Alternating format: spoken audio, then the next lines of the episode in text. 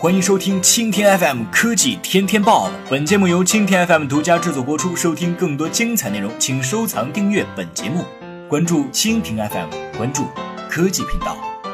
经历了多次被提出销量下滑后，小米再被财富刊登进行点评。这次点评主题基本呈现一边倒的情况。财富发文表示，小米的整体销量下滑原因可能是产品质量差。其实小米的问题早就存在了，不过我们对于小米的想法，小米销量下滑的原因大概都是抢不到。如今财富根据 IDC 给出的统计数据，对于小米做出了不同的评价。或许我们是时候改一改看待小米的眼光了。按照惯例，小米手机永远挂着饥饿营销的名头。从刚刚发售开始，小米手机就成为了以性价比作为代表，但是特别难买到。而在今年，如果仔细关注小米手机的用户可以发现，在发售一两个月后，不少版本的小米五在发售中都会有一点剩下的存货。也就是说，在某些版本里，小米是买得到的。然而，今年的小米手机整体销量如何呢？IDC 公布消息，小米今年同比去年的销量下滑了百分之二十六。今年的小米有着七旗舰手机小米五，而去年则是小米 Note。去年小米 Note 的表现与如今小米五的表现，相信大家都懂，所以就不再多说了。要性价比，小米五整体性价比或许真的不及乐视超级手机的第二代产品。不少用户可能表示小米有米优，但是米优的吸引力有多强呢？都是线上品牌，如果新用户有谁会提前去体验米优以及 EUI，然后再上网买手机的？这就是一个问题。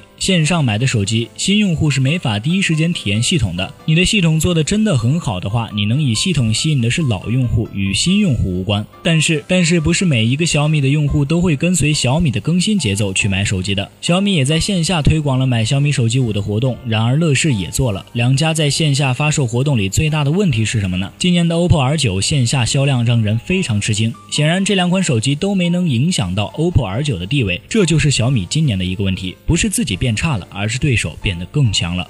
好的，以上就是今天的科技天天报。更多精彩内容，请关注蜻蜓 FM。